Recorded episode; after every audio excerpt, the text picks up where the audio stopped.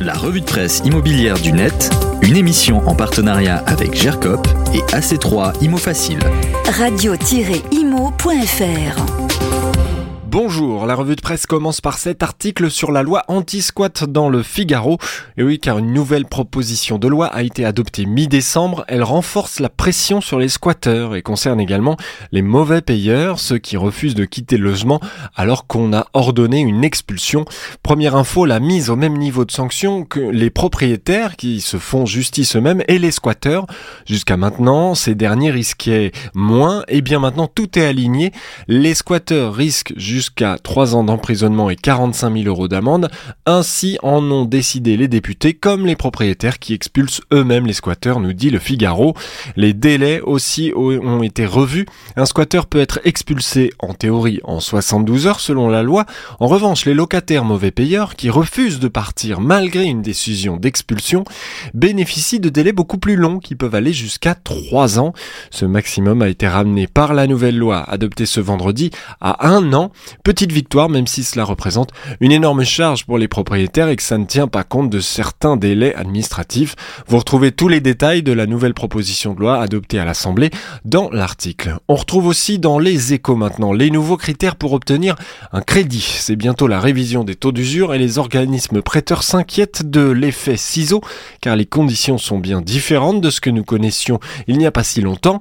En l'espace de quelques mois, les conditions de prêt immobilier ont radicalement changé nous dit les échos, alors qu'en début d'année, emprunter à 1% était encore la norme, les taux immobiliers se rapprochent aujourd'hui des 2,5% hors assurance. Le journal qui a interrogé beaucoup d'organismes, Crédit Agricole, Meilleur Taux, le réseau Inenfi Crédit, Préto, on insiste à une flambée au niveau du baromètre des taux de crédit immobilier qui a encore subi une forte augmentation sur l'ensemble des profils emprunteurs. Au niveau national, les futurs emprunteurs vont pouvoir emprunter à partir de 1,67% sur 10 ans et jusqu'à 2,45% sur 25 ans. C'est là que prévient Fabienne Laborde, la directrice des opérations de le-partenaire.fr. Un décryptage très complet à lire donc dans les échos qui donne l'image d'organismes pas forcément sereins et surtout très attentifs aux évolutions des taux directeurs couplés à la réglementation des taux d'usure. Enfin, on termine chez bfmtv.com qui nous parle des prix immobiliers qui vont baisser en 2023. Mais calmez-vous, ce n'est pas en France mais au Royaume-Uni. Le Royaume-Uni a vu son activité économique se contracter au troisième trimestre et selon de nombreuses prévisions, le pays est déjà entré dans une récession qui se prolongera en 2023. L'inflation qui a dépassé 11% sur un an est au plus haut depuis 40 ans.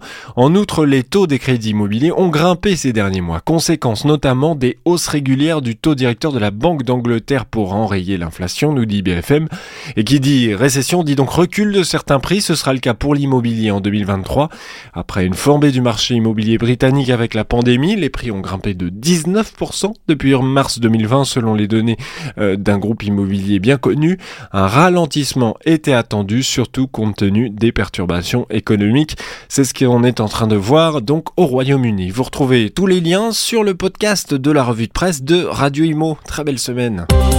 La revue de presse immobilière du net, une émission en partenariat avec GERCOP et AC3 Imo Facile. Radio-imo.fr